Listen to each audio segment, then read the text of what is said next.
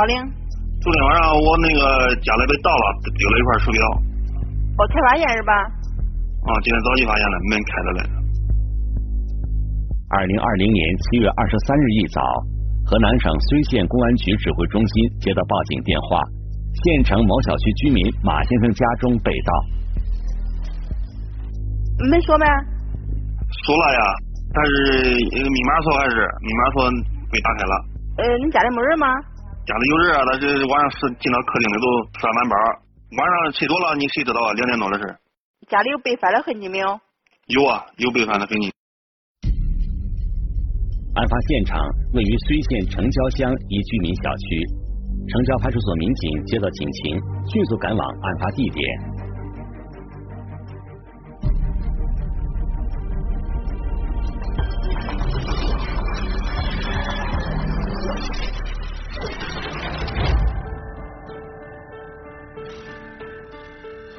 聚焦一线，直击现场。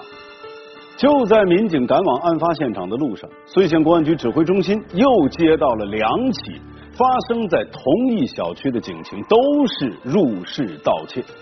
看来呀，这小偷是盯上这个小区了。那么，是一个人单独作案，还是一伙人分头作案，还是说有不同的团伙分别作案？那么还有没有其他的居民受害呢？接二连三的报警，睢县警方意识到他们面对的情况可能并不简单呢。让我们一起进入到今天关注的事件，来了解它的来龙去脉。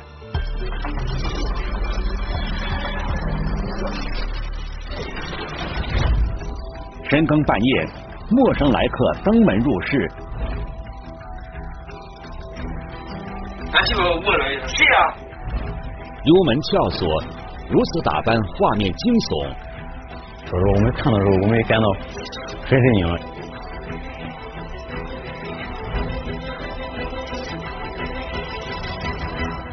蒙面大盗的真面目，一线正在播出。民警迅速赶到被盗小区，小区大门敞开着，没有门卫看守，进门栏杆形同虚设。小偷最乐意光顾的，正是这种防卫空虚的地方。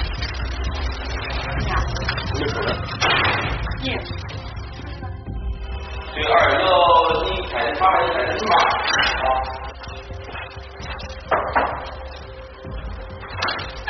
你好，啊，你好，你是刚才咱打电话报的吧？啊，是，呃，咋回事？呃，早起我起来以后，就七八点以后，我发现这个门虚严重。啊，虚严重以后，我就感觉到有点不对，我就质问俺媳妇，我说你昨天晚上为啥没关好门？我感觉是我忘了关门了。啊。不是我没有忘了关门啊，哎，我看你俺表。马先生家的门锁并没有损坏，看来犯罪嫌疑人应该是开锁的高手。我说这不是我忘了关门了，我说这咱家现在来人了，没有看平板。平板给这有没有了？啊，平板给到这没了。啊，不是那人没电了，没有网线了。也看看。马先生家被盗的手表价值四千元，平板电脑价值三千元，倒是没有太多现金损失。但是深更半夜家里进了贼，马先生夫妇还是感到后怕。这个屋门口，这个衣架上挂了一个包，里边有几十元钱，然后他也给拿走了。现在大部分都是这个手机里面支付啊，现金都很少带，不像以前都是这个现金。办案民警又来到报案人王先生家。七月二十二日晚上，王先生吃了一顿小龙虾，结果去了医院。就在这个当口，家里出事了。凌晨十二点半左右。然后我过敏了，然后我起来向县医院去打针了。当时这个卧室门我属于属于一个拉的状态，当时这个开着漏走的时候是这个状态，嗯，没有把它关住，怕把小孩跟俺媳妇吵醒了。然后我我关到这个位置以后，然后我就出去了。三点零五分左右，然后俺媳妇就给我打电话来，她说俺家里边进小偷了。她说小偷站到这个位置，给洗澡间的出来，就这个当时给这个位置，就给这个位置，小偷可能往前走了一步。走了以后响动了，家里都有响动，俺媳妇才醒的。醒完以后，俺媳妇从床那头爬到床往外看呢，一看这个地方站了一个人，穿了一身衣裳，好像戴着面具跟假发的，然后穿的是一个反光服。俺媳妇一看呢，这个小偷没有敢回头，然后俺媳妇问了一声谁呀、这起入室盗窃案比马先生家被盗更为惊险。王先生的妻子竟然在自家的房间内看到了一个陌生的身影，还是影视剧里一样的易容大盗。家里面被盗没有？没有。当时这个一个手表在这个位置，他没有来得及拿走嘞。入室盗窃极其容易转变成这个抢劫，为了不叫他呼喊，他可能采用极端的方式，这块就容易发生更恶劣的案件、恶劣性的。说这这块是想起来还比较后怕的。东屋西屋他都开不开，因为，都是指纹锁。就俺这一户是没有换纸锁，俺钥匙给店上扔得有一一两年，从来没有耗过那个钥匙，从来没有耗过。哪像这个事儿我还要多啊？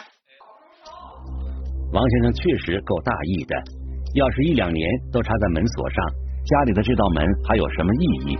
小偷还不是如入无人之境，财物容易被盗不说，何况还有妻儿在家。办案民警来到物业管理办公室，调看了案发当晚的监控录像。正像报案人所说的那样，凌晨时分，一个怪异的身影出现了。电梯里面有监控，进入到小区内部的时候，小区门口也有监控，说拍到这个人的身影了。他总不是戴个假发呗？民警发现，这名犯罪嫌疑人腋下夹着的正是马先生家里被盗的平板电脑。在马先生家里得手后，他并没有马上逃走，而是继续挨家挨户的溜门撬锁，实施入室盗窃。戴上假面具，呃，假的头套啊，这个乘坐电梯到楼顶，然后从楼顶呃一户一户的，就是往下啊用卡片的方式啊打开打开这个朱家户的房门。哦，用卡片开锁。对，用卡片，就这么简单简单。这个案件，这个人嫌疑人，他也太大胆了，像扫荡似的，呃，进行住户入入室盗窃。被犯罪嫌疑人打开房门的居民有一个共同特点：房门没有反锁。就这样，犯罪嫌疑人用技术开锁手段打开了很多人家的房门。进来个贼，啊，对对对，这个啥样你知道不？这个贼啊，啊啥样好像是网上看见的。民警现场勘查和走访调查的结果令人震惊。这个小区有一百多户居民家的房门有被开锁的痕迹。有人呢，就是他撬过之后，可能一看没有被各种物品，他不实行盗窃了，他这个门一关走了。可能有的居民，我夜里睡着，早上也没见少东西，也没见有啥犯罪情况，他都不知道。犯罪嫌疑人于七月二十三日凌晨三点多逃离被盗小区，受害人早上八点左右才陆续报警，已经失去了追捕良机。犯罪嫌疑人胆量很大，得手钱物太少，他很有可能会再次作案。睢县警方立即展开案件侦查工作。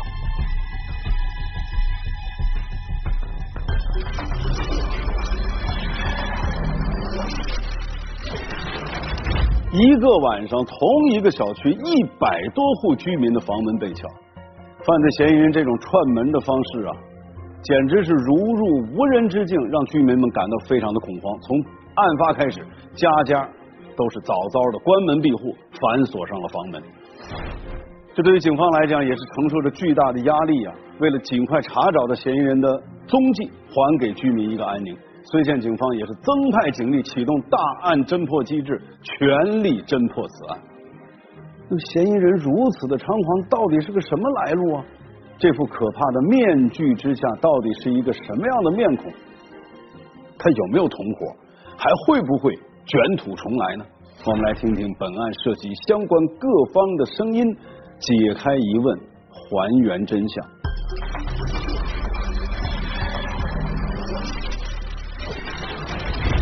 深夜独行，可疑三轮车神出鬼没，装聋作哑，男子戴耳机掩盖身份，蒙面大盗的真面目，一线正在播出。办案民警获取了犯罪嫌疑人出现的画面，专案小组进行了综合研判。虽然作案时间较晚，但是小区里依然可能有人出入。嫌疑人如此怪异的打扮，难道不怕碰到居民露出马脚？他是入室盗窃，然后是戴着戴着假发、假面具，隐瞒自己这个这个身份。当时的怀疑是不是就这附近刚好戴着面具来，为了怕别人认认出他。犯罪嫌疑人头戴假发和一副面具进行了精心伪装，很可能是为了不被熟人识破。办案民警由此判定，犯罪嫌疑人很可能是本地人，而且距离被盗小区不远。小区监控显示，一个身穿蓝色上衣的模糊身影从居民楼里匆匆走出小区。民警调取小区周边的监控录像，对犯罪嫌疑人盗窃后的逃跑路线展开视频追踪。视频显示，二十三日三点五十四分，犯罪嫌疑人从案发小区逃离后，来到了振兴路上。凌晨时分，道路上空空荡荡，偶尔有车辆路过，犯罪嫌疑人仍然戴着假发和面具。他一个人大摇大摆的走在路上，并无接应人员出现。一直看，看到很长时间没发现有其他更可疑的一些车辆或者人员。民警沿着犯罪嫌疑人的行走路线继续追踪，发现嫌疑人在凤城大道交叉口向东走了一会儿，进入一个胡同，再也没有出来。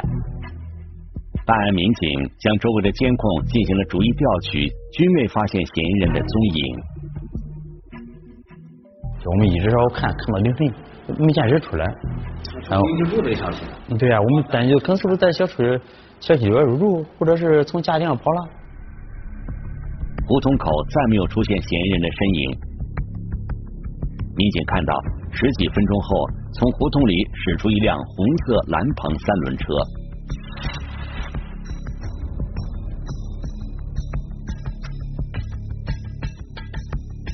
发现这有一个，就是这个三轮车，还是比较可疑的。它不是光封闭一个后斗，或者封闭一个前面的驾驶楼，完全封闭。办案民警了解到，进入这个胡同就是睢县某单位的一个家属院。由于当时是凌晨时分，活动人员和车辆并不多，办案民警推测，要么犯罪嫌疑人在此处居住，要么这辆红色蓝棚三轮车就是嫌疑人自己的车辆。那，我们就搁里边去排查，这个胡同里边的教育家园一般都是本地的，就都上班的，在这住的，也没发现就有潜伏人员。经过问很多主户，也就得没一般没发现有这一辆就是说三轮，整个全封闭是一个三轮，没有。睢县警方调动交警、社区民警在县城展开全面搜索，重点查找这辆可疑的三轮车。并安排便衣民警在案发小区周围蹲坑守候。犯罪嫌疑人如果在这个单位家属区居住，那么作案之前他也应该从这个小区走出来。夜里边很少有这种开三轮车出来了，我这个出来的三轮和进的三轮比的这个影响，感觉还是有很大可疑的，所以就根据这个三轮进行跟踪。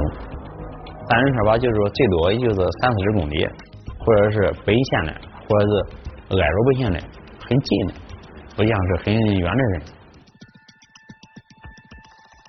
办案民警发现，嫌疑车辆曾经出现在县城的街道上。一名男子从车上下来，进了一家拉面馆。办案民警随即前往这家拉面馆调查。你现在是群里我现在往哪赶？就在警车刚刚停在拉面馆门前的时候，一直在被盗小区蹲守的便衣民警打来电话，犯罪嫌疑人被抓到了。这个这是什么呢？啊，那个电名之窗，电名之窗。啊，走，看见没？原来，就在便衣民警四处搜寻可疑目标时，这名男子在便衣民警眼皮底下盗窃了数辆电动车的电瓶。从体型上来看，这名男子和失窃小区的蒙面大盗非常相似。那人在里边嘞？换了是吧？换到你这个上面。换换枪是吧？你说这这一块儿这这这一块儿这你抢的是吧？那你这是给他说的？我哪里去？你哪死你了？我经常都说。啊？咱这有换一个就是几块。哎，你得把你车打开，走，过来。我跟你说，你这你这说实话，用俺这车上你也知道吧？有监控，明白吗？这名犯罪嫌疑人的三轮车和蒙面大盗的三轮车特征明显不符，办案民警决定顺藤摸瓜查找证据。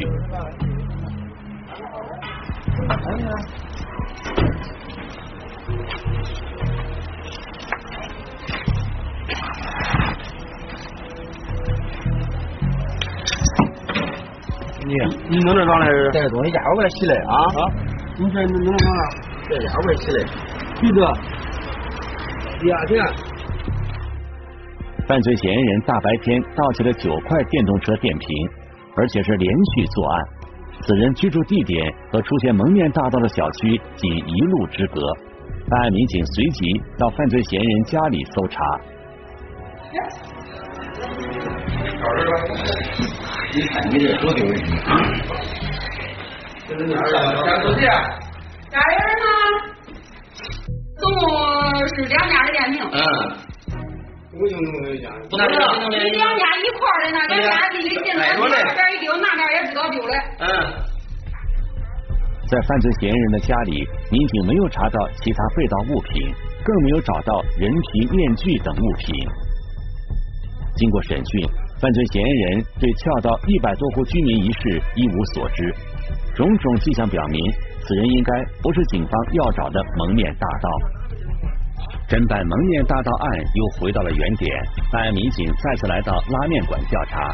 拉面馆老板对民警提到的男子印象深刻，耳朵上戴个耳机，穿个大裤头，然后穿上这个这个 T 恤。在这边穿的那张同样的那张，我就在这里穿的。那要为啥？就是这个在这个看他在这，个拉面馆老板说，他说这个人到的地方并不像咱去吃饭去了，老板我要哪个饭，我要哪个菜，给老板说一下嘛。啊，这个他没有，他直接用出纸字，啊，这个墙上的这个菜单，要这一个，要那一个，他不说话说的是，来来去去二十从来没发过。他有多大年龄？我感觉他就是二十八到三十多岁。二十八到年龄胖胖的。身高有多胖胖的？嗯。身高有多高？哎，这个人是哑巴，但聋聋不应该戴个耳机啊！戴耳机戴耳机说明他不聋，要么就是说话口音不一样，外地的，那就是一说话让别人哎这是外边的，可能多注意的，也有可这种可能。根据饭店老板提供的线索，可疑男子在这家拉面馆吃过两次饭，用餐期间从不与人交流，饭后用手机扫码支付餐费。然而，民警调查后发现，这个号码是空号。这个空号不是本地的，嗯，原因是安徽的。他注册的时候没有实名，嗯，没实名的没找到，这个是这个线索基本上中断了。虽然警方暂时没有查到犯罪嫌疑人的真实身份，但是这个蒙面大盗总算以真面目示人了。根据掌握的线索，民警改变了之前的判断，犯罪嫌疑人采用技术开锁，又是伪装作案，是一名老手，应该是外地人员流窜作案。根据嫌疑车辆特点，办案民警继续扩大侦查范围，终于看到了犯罪嫌疑人较为清晰的面孔。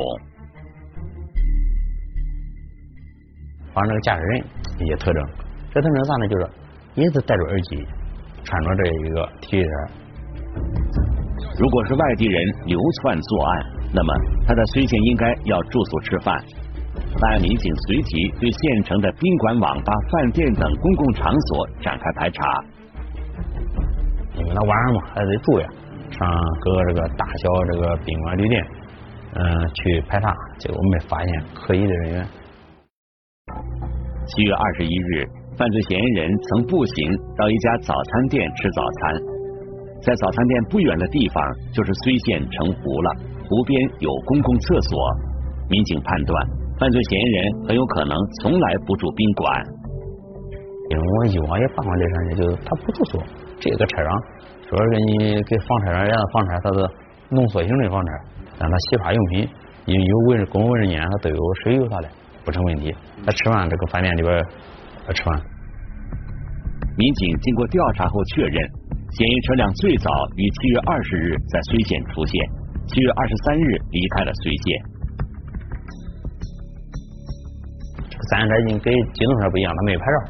机动车相对就两块吧，第一车主和来的，第二如果走的啊，发现就是呃这个人呃从小区出来之后，骑着摩托三轮车就一直向南走了。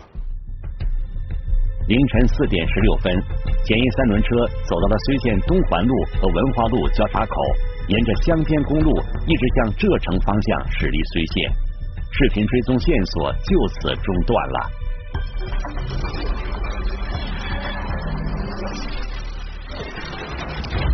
转眼几天的时间过去了，那么睢县警方的侦查工作做的也是细致详尽。就这样，线索渐渐就清晰起来了。这个戴着假发和面具的人是一名外来人员，流动作案。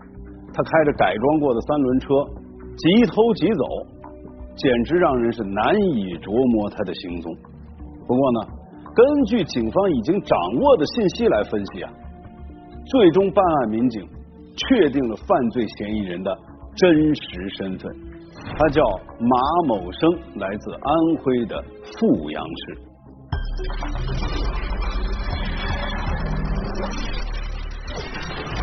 盗窃为业，聪明反被聪明误。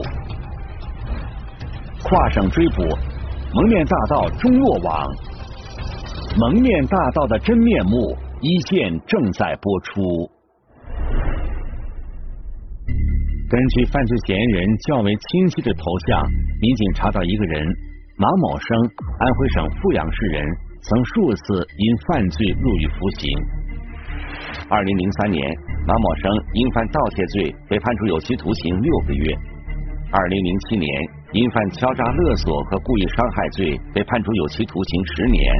二零一八年因盗窃罪被判处有期徒刑一年。二零一九年十月出狱，此人有重大作案嫌疑。七月三十一日，抓捕小组民警赶赴安徽省阜阳市，在当地警方的配合下，民警找到了马某生的居住地。他们那个区是拆迁区，拆迁安置区，大约有好几万人，这个区很大很大。我们最主要的目标当时就是查看这个嫌疑人马某生的作案工具，他那个摩托三轮车，因为他这个摩托三轮车特征非常明显。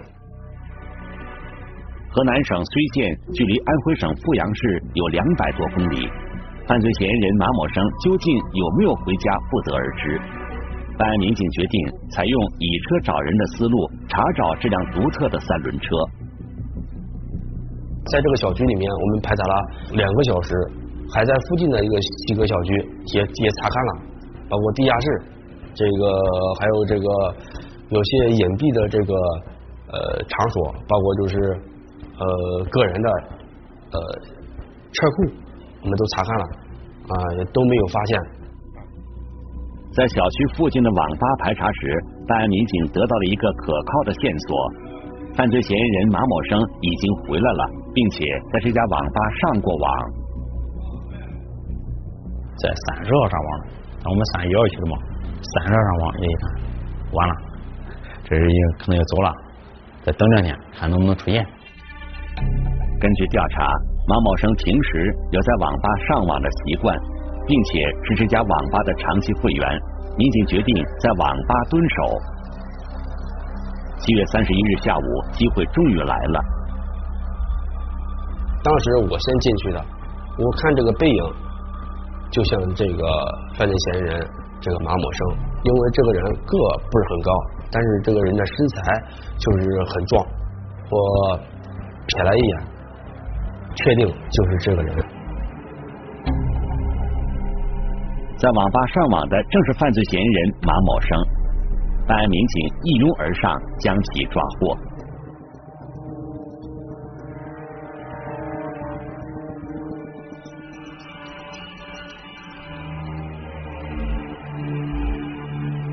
我们就问你这个摩托车，这个三轮车在什么地方？他说他在他姐那个家门口。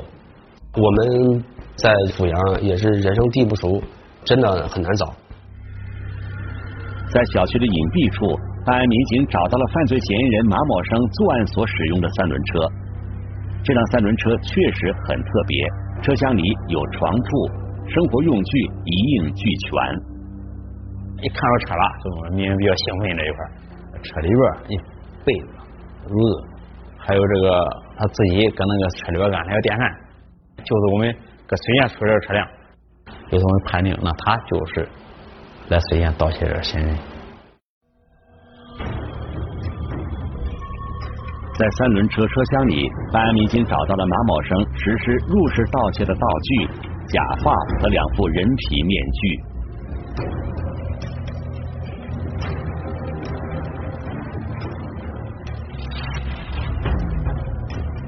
经过审讯，马某生交代了在睢县某小区盗窃作案的经过。他在正义面前，嫌疑人投递了，盗窃的东西在哪里了？他说盗窃的这个手表，他在车里边啊，但盗窃的这个平板电脑，他立马关机就找走路上时候扔到一个河里边了。啊，算是这个民警在马某生的三轮车里发现了一个女士背包和一些首饰。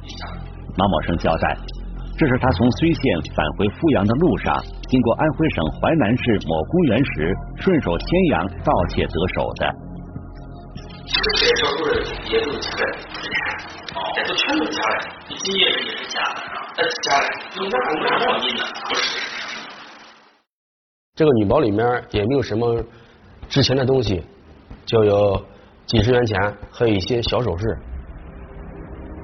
据犯罪嫌疑人马某生交代，他从小父母离异，小学没有毕业就辍学了，缺乏家长的管教，养成了小偷小摸的习惯。因为这个人好吃懒做啊，常年就是要么就是在外就是作案，要么就是在家。自从二零零三年第一次因盗窃被判刑以来，马某生的人生就进入了出狱、犯罪、入狱、出狱再入狱的循环。他有一半的日子在监狱里度过。二零一九年十月，马某生再次出狱，在家待了一段时间，他又动起了歪脑筋。因为没有钱花嘛。就开始在晚上网上购买工具。为了避免再有牢狱之灾，马某生特意购买了用于伪装的假发和人皮面具。他还购买了一辆三轮车，自己进行了改装。马某生认为，他开启导航到外地流窜作案，风险要小得多。当时购买过来之后，呃，正好碰上这个疫情，就是这个疫情啊，然后松动的时候啊，他开始呃在外作案，准备工作做得早，十月份出来之后就开始买这个摩托三轮车了。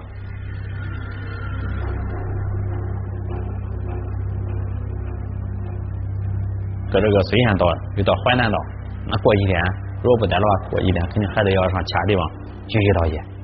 这就是他的嗯，生活也没啥技能，就是一花完了就把倒钱或者财物变卖其他的物品，变卖之后换上钱，挥霍完之后就再偷，偷完再挥霍，挥霍再偷，往往复复的这样。马某生自己也没有想到，他的睢县盗窃撒的网很大，撬了一百多户人家，却没有收获太多钱物。最终还是被睢县警方找上门来，等待他的将是再一次接受法律审判。